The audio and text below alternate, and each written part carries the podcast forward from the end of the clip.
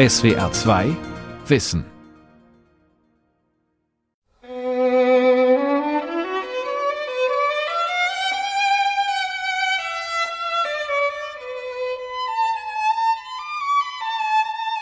Was ist perfekt bei der Geige? Wenn man gut spielt, ist es, als ob die Seele singt. Von innen. Es singt einfach, die Geige singt. Der Klang, auf alle Fälle. Und ich habe auch viele Schüler gehabt, die einfach wegen dem Klang des Instruments zu mir gekommen sind und das unbedingt spielen wollten. Also der Klang ist schon erfüllend, würde ich sagen. Das, was viele Eltern so im Ohr haben, eine Geige kratzt und klingt nicht, das stimmt heute halt nicht mehr. Die Geigen sind wirklich viel besser geworden.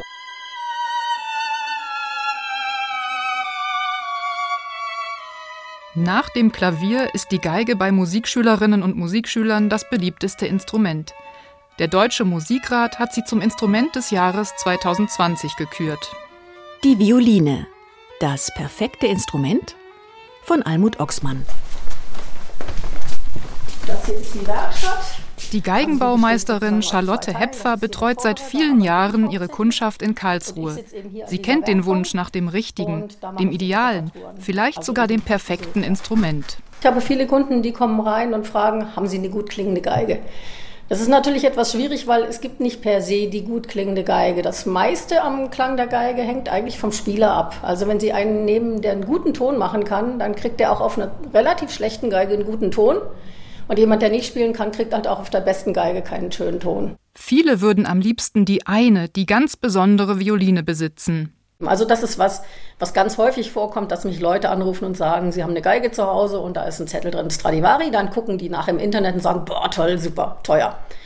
Meine erste Frage ist in der Regel dann, kommen Sie aus einer sehr reichen Familie? Weil wenn Sie nicht aus einer Adelsfamilie oder Fabrikantenfamilie kommen, haben Sie keine Stradivari zu Hause. Die waren immer dermaßen teuer. Echte Stradivaris sind selten. Im sächsischen Vogtland wurden im 19. Jahrhundert zigtausende Geigen nach dem Umrissmodell von Antonio Stradivari gebaut, der seine legendären Streichinstrumente im 17. und 18. Jahrhundert anfertigte und immer noch als bester Geigenbauer der Welt gilt. In den neueren Modellen klebt innen oft ein Stradivari-Zettel. Diese Zettel gab es fertig gedruckt. Massenware. Kein perfektes Instrument. Seither hat die Vielfalt der Geigen stetig zugenommen. Durch die Globalisierung mischen sich die Stile. Es werde immer schwieriger, italienische, französische, deutsche, ungarische und chinesische Geigen auseinanderzuhalten, beklagt Charlotte Hepfer. Was sie jedoch immer sieht, ist es eine handwerklich schöne, teure Geige oder eine eher billige. So haben Geigen früher geklungen. Charlotte Hepfer zeigt eine gute und eine weniger gute Geige. Die gute Geige hat mehr Volumen, ist gesanglicher und kann mehr Klangfarben erzeugen. Sehr wichtig für den Klang ist die Holzqualität der Geigendecke. Die hat relativ enge Jahresringe. Das ist das. Wenn die schmal sind, die Jahresringe, und auch relativ kräftig, kann man die Decke dünner machen. Das heißt, es schwingt besser. Wenn Sie bei der Geige gucken, die hat ziemlich breite Jahresringe. Das heißt, ich muss die Decke, damit sie stabil genug ist, dicker lassen und das klingt einfach nicht so gut. Der ungeübte Blick sieht zwei ziemlich gleich aussehende Instrumente. Sie bestehen aus einem Korpus mit zwei F-Löchern, einem Griffbrett, das in einer Schnecke endet, und vier über einen Steg gespannten Seiten. Charlotte Hepfers Blick ist schärfer. Sie sieht schnell, ob das Holz gut ist, die Geige sorgfältig gefertigt wurde. Als Geigenbaumeisterin baut sie nicht nur Instrumente, sondern sie repariert auch Streichinstrumente. Neue Saiten, neue Bogenbehaarung, das brauchen ihre Kunden oft. Die meisten sind Amateure, Kinder und Erwachsene, die erstmal ein Instrument mieten. Viele spielen in ihrer Freizeit im Orchester oder in anderen Ensembles. Und immer wieder wünschen sie sich eine Verbesserung ihres Instruments, dass ihre Geige anders klingen möge. Härter oder weicher.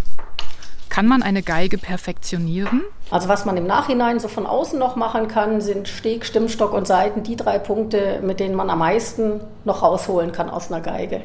Dann gibt es natürlich noch die normalen Abnutzungssachen, zum Beispiel ein Griffbrett. Die Griffbretter, dort wo ständig die Finger die Saiten greifen, müssen ab und zu geglättet werden, weil die Finger Mulden im Holz hinterlassen. Charlotte Hepfer setzt sich an die Werkbank. Erst nimmt sie einen klassischen kleinen Hobel, dann Pfeilen. Die liegen hier, das sind so einfach verschiedene Flachpfeilen. Und dann kommen noch verschiedene Körnungen von Sandpapier. Also erstmal relativ grobes, um die Pfeilspuren wieder rauszumachen, bis das Griffbrett hinterher ganz glatt ist. Und dann wird es noch geölt. Die vier Seiten der Geige sind in Quinten gestimmt.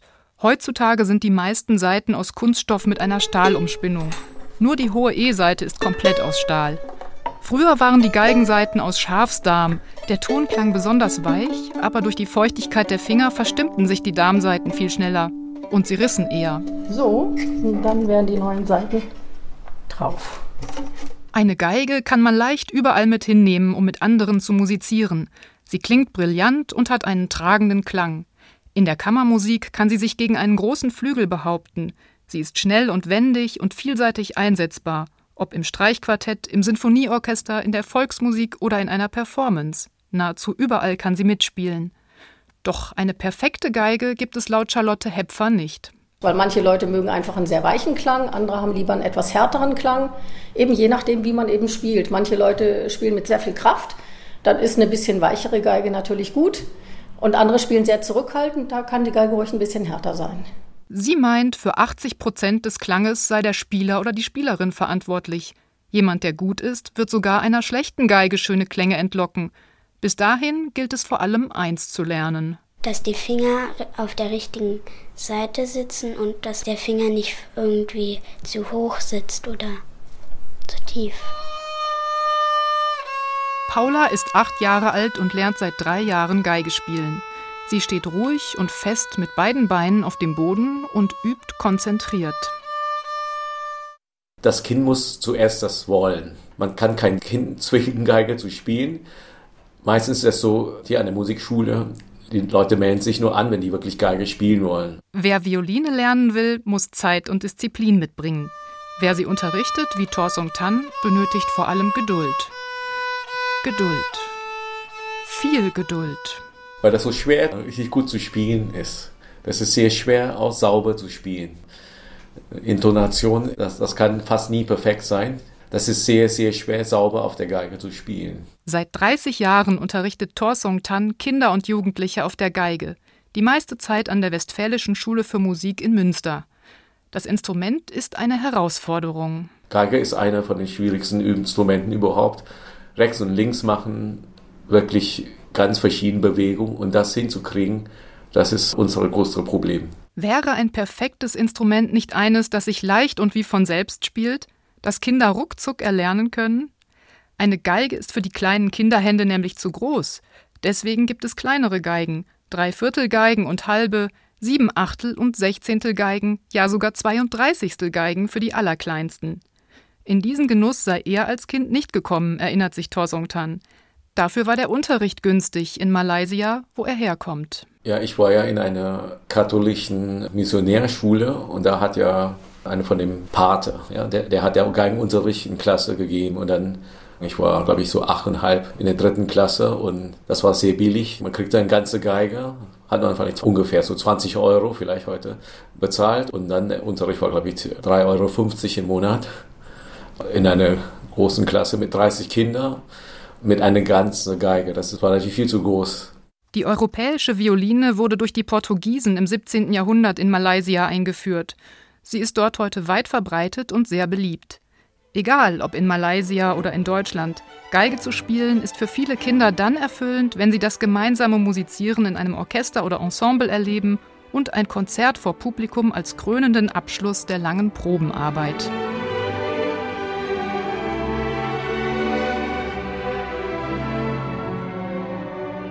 Wenn man ein Instrument spielt und mit anderen zuspielt, lernt man auch anders zuzuhören. Das erlebt man nur, wenn man äh, ein Instrument spielt und besonders mit anderen Leuten.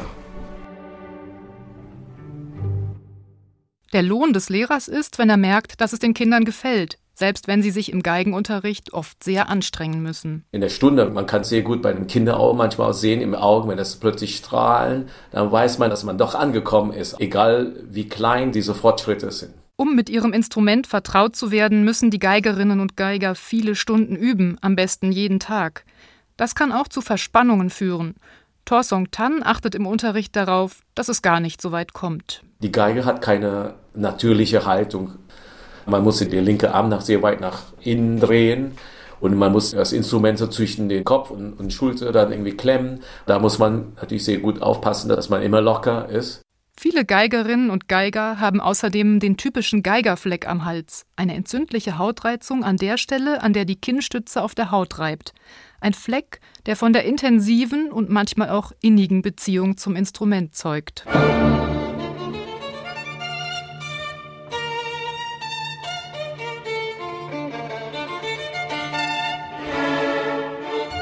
Die Geige ist natürlich der engste Partner, wenn man so will, in, in dem, was man musikalisch ausdrücken will. Was bei der Geige eigentlich immer dazu kommt, finde ich, ist, dass es eine große körperliche Nähe gibt. Vor allen Dingen, wenn ich es vergleiche mit dem Klavier, dann sitzt die Geige zwischen Kinn und Schlüsselbein und wirklich auch sehr, sehr dicht am linken Ohr. Das ist auch nicht von ungefähr, dass die Geige eben auf der linken Seite sitzt und eben so nah am Herzen. Das macht es zu einem sehr, sehr engen Kontakt mit dem Instrument.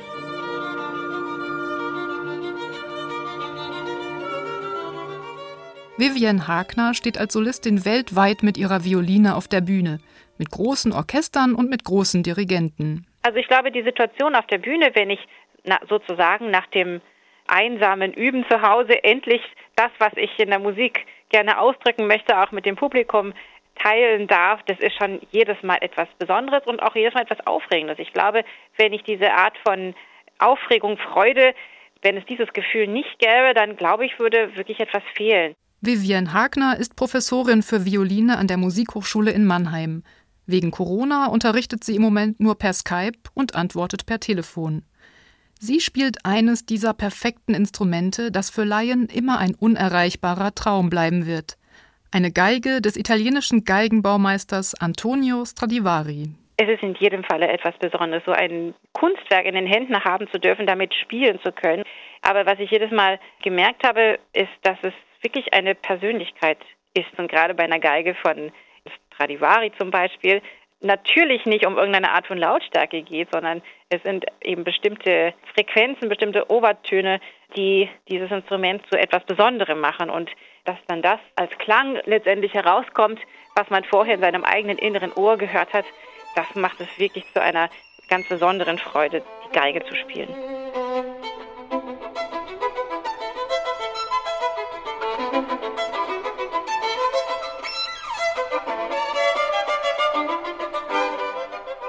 Violinen gibt es seit über 500 Jahren. Sie gehören zur Familie der lauten Instrumente und waren anfangs eher ein Ensembleinstrument. Zwar gab es auch Kompositionen für Violine allein, wie Johann Sebastian Bachs Sonaten und Partiten, doch um 1800 zeigten Virtuosen wie Niccolo Paganini demonstrativ, wie schnell und mit welcher Leichtigkeit sie auf ihrer Geige spielen konnten. Um den Klang der Geige zu verbessern und ihre Handhabung zu erleichtern, wurde sie immer wieder verändert. Ihr Hals wurde länger, eine Kinnstütze kam dazu, erzählt der Geiger, Komponist und Dirigent Thomas Westbrook. Er lehrt Instrumentenkunde an der Musikhochschule Karlsruhe. Die Form der F-Löcher, wie lang die sind, wo, wo die platziert sind, das sind alles Ergebnisse von langen akustischen Rumprobierungen. Die waren auch ehemals C-Löcher und man hat entdeckt, dass die, diese F-Form besser den Klang überträgt.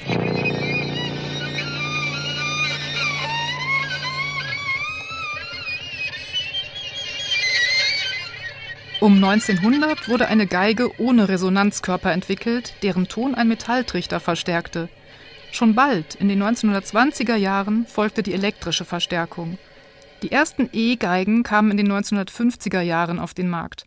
Prominente Interpretin der E-Geige ist die Amerikanerin Laurie Anderson, die seit den 1970er Jahren mit Performances auftritt.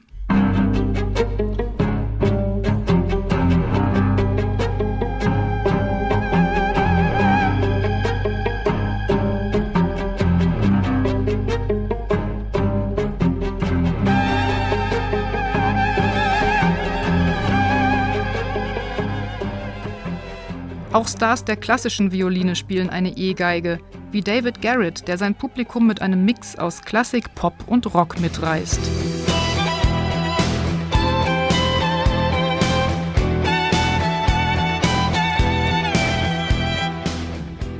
E-Geigen bestehen nur noch aus dem Skelett einer Violine.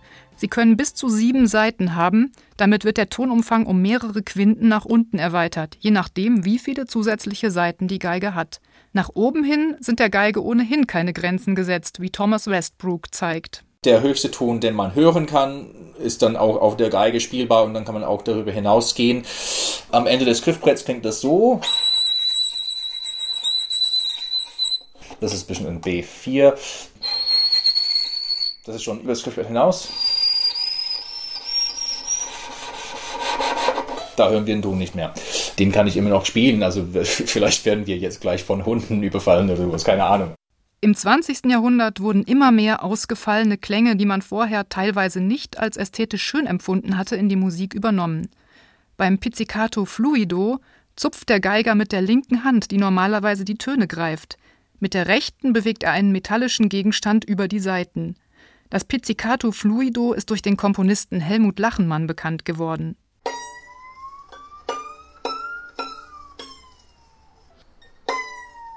Auch mit neuen Bogentechniken experimentierten die Geiger.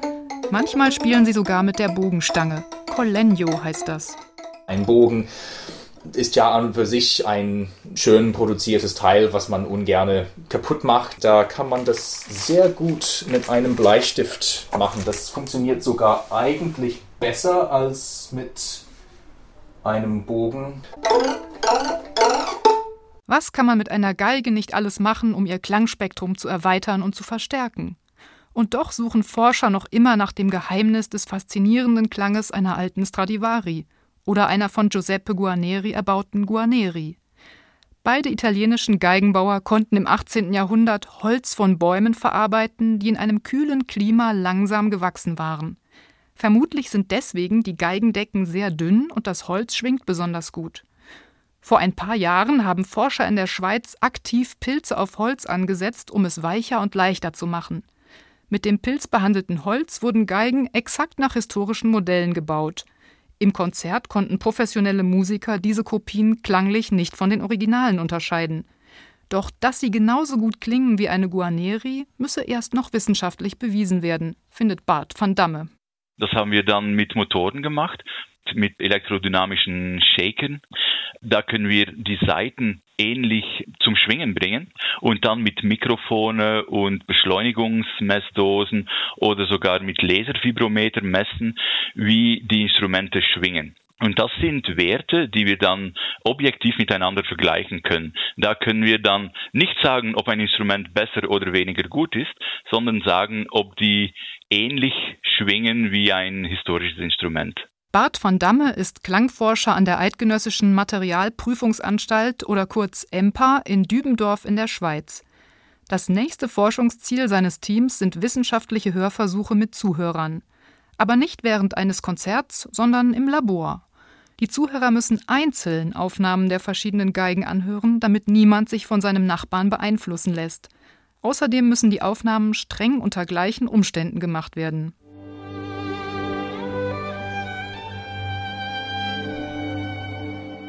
Das heißt, der Geiger ist in einem Studio, muss immer die gleiche Position bezüglich den Mikrofonen annehmen, so dass man nicht sagen kann, ja gut, die Aufnahme von diesem Instrument ist ein bisschen besser als äh, vom anderen Instrument. Der Musiker sollte auch nicht alle Instrumente nacheinander spielen, aber braucht viel Pausen, so dass er möglichst frisch alle Stücke spielen kann. Geigen sind nicht besonders gut geeignet für wissenschaftliche Experimente, da sie von Hand gebaut werden, ist keine exakt so wie eine andere. Und die Profimusiker versuchen normalerweise aus jedem Instrument das Beste herauszuholen. Bart van Damme ist überrascht, was alles den Klang beeinflussen kann. Wir messen zum Beispiel mit dem Laser die Decke und den Boden des Instrumentes. Das heißt, wir haben da etwa 200 Punkte gemessen auf jedem Instrument. Da braucht es viel Zeit und muss man sehr vorsichtig sein, um Aussagen zu machen und um alle Werten zu vergleichen. Da könnte man vom Anfang meinen, dass es einfacher ist, solche Messungen zu machen.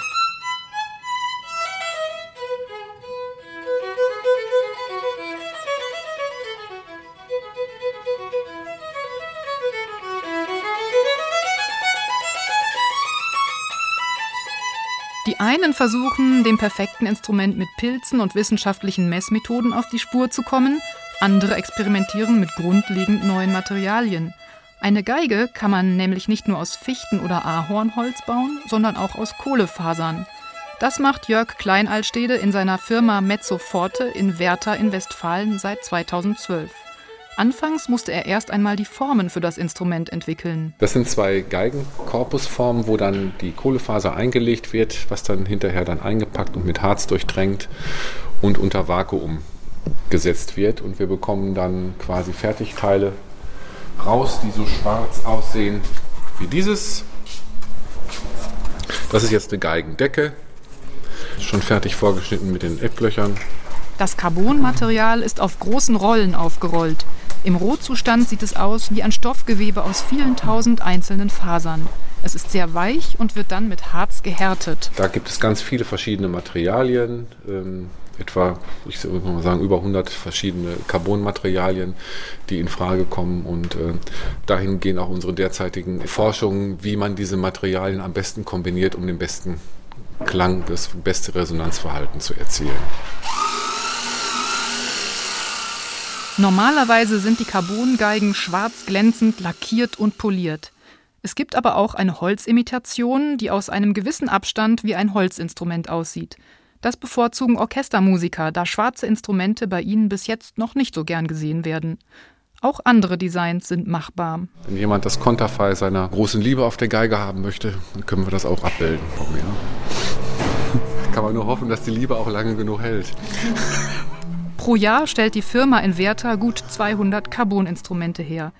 Die Geige weiterzuentwickeln findet Jörg Kleinalstede ganz normal. Der moderne Konzertbetrieb stellt hohe Anforderungen. Mit einer Carbongeige können die Spielerinnen und Spieler draußen in der Sonne oder in einer kalten Kirche musizieren. Sie können ohne Sorgen mit ihr verreisen. Kratzer können leicht auspoliert werden Risse gibt es gar nicht. Extrem ist zum Beispiel eine Gruppe, die spielt unsere Instrumente unter Wasser komplett äh, und kann sie trotzdem immer wieder verwenden. Ja, während eine Holzgeige könnte man dann jedes Mal wegwerfen. Die äußere Form der Carbongeigen ist anders. Es fehlen die geigentypischen geschwungenen Ecken. Doch der schwingende Luftraum im Inneren sei an das Stradivari-Modell angelehnt, erklärt Erfinder Jörg Kleinaltstede. 2015 hat er für seine Carbongeigen den Deutschen Musikinstrumentenpreis gewonnen. Mittlerweile hat er eine interessante Variante im Angebot. Das sind die sogenannten Hybridgeigen, die lassen sich elektrisch und akustisch spielen. Ohne Einschränkung für den akustischen Klang kann man die also mit einer Klinke an Verstärker anschließen und im Grunde genommen eine ganze Konzerthalle rocken.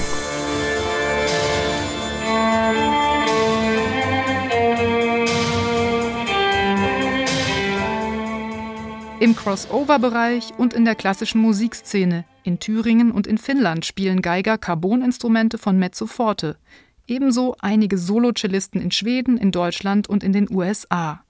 Ob nun aus Holz oder aus Carbon, Geigerinnen und Geiger sind ständig auf der Suche nach ihrem perfekten Klangideal. Das geht nicht etwa nur Laienspielern so, sondern gerade den Profimusikern, die schon während des Musikstudiums viele tausend Stunden geübt haben – Solisten werden die wenigsten von ihnen. Für die meisten ist der perfekte Job eine Stelle in einem Sinfonieorchester. Wer schließlich zum Probespiel eingeladen ist, benötigt neben einem guten Instrument auch etwas Glück.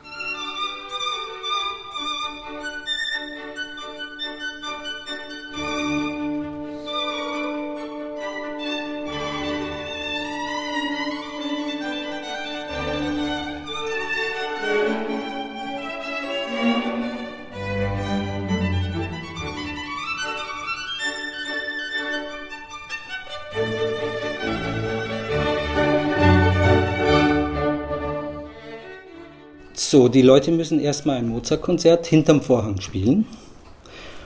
Und dann wird vom Orchester aus entschieden, wer weiterkommt. Natürlich sind die alle sehr gut, aber da kommt es oft auf Kleinigkeiten drauf an. Gibt natürlich manchmal das eine oder andere, wo einer vielleicht mit der Intonation nicht ganz so gut war an dem Tag oder wo er rhythmisch nicht so ganz gut war oder wo halt die Interpretation dann doch nicht so nach unserem Geschmack war. Toni Reichel ist stellvertretender Stimmführer der zweiten Geigen beim Badischen Staatstheater in Karlsruhe. Als Violinist in einem Sinfonieorchester zu spielen, ist vor allem wegen der anderen Instrumentengruppen anstrengend. Also es gibt viele junge Kollegen, die mittlerweile Ohrschutz haben, sich extra anfertigen lassen. Schlimm sind die letzten Pulte der Streicher immer dran, weil zum Beispiel das letzte Pult Bratschen direkt vor den Trompeten sitzen, das letzte Pult erste Geige direkt vor den äh, Flöten Piccolo sitzen. Also das ist schon eine große Belastung. Im Orchestergraben sehen die Musiker nicht, was oben auf der Bühne passiert. Wer nicht für die Premiere eingeteilt ist, kann sich die Generalprobe ansehen. Die Stimmgruppe der Geigen muss ein gutes Gefühl für das Zusammenspiel entwickeln, damit nicht Einzelne aus dem Gesamtklang herausstechen. Alle sind gleich gut auf ihrem Instrument, aber die Stimmführer und Konzertmeister sind nervlich mehr belastet. Sie werden von der gesamten Gruppe beobachtet. Da möchte man sich keine Fehler erlauben, sagt Toni Reichel. Perfekte Intonation gibt es fast nicht. Höchstens bei den Solisten mal, die natürlich sich auf ihre Sachen besser konzentrieren können als wir im Orchester, weil wir müssen so viele Töne spielen, so viele Stücke spielen. Wenn du eine Frau ohne Schatten von Strauss gespielt hast und am nächsten Tag solltest du irgendwas Kammermusikalisches spielen, dann ist es oft ganz, ganz schwierig. Dann müsste man wieder einen Tag dazwischen haben, wo man Tonleiter, Dreiklänge ganz akribisch übt, um da wieder dann gut reinzukommen. Es ist und bleibt schwierig, auf der Geige die richtigen Töne sauber zu spielen, selbst für Profis. Perfekt im Sinne von leicht spielbar ist das Instrument also sicher nicht. Und auch sonst ist Perfektion relativ. Eine Carbongeige kann man unter Wasser spielen, eine Stradivari trägt ihren Ton bis in den letzten Winkel des Konzertsaals. Und was der perfekte Klang ist, liegt im Ohr des Hörers. Aber wenn eine Geige meisterhaft gebaut ist und von einer hervorragenden Interpretin wie Vivian Hagner gespielt wird, ist es auf jeden Fall ein besonderes Klangerlebnis. Und eins, was nur die Violine ermöglichen kann. Es ist sogar das, was meiner Meinung nach der menschlichen Stimme am nächsten kommt. Und das kann es auch so berührend machen und etwas, was eben auch andere Menschen, andere Ohren, andere Herzen besonders direkt berühren kann.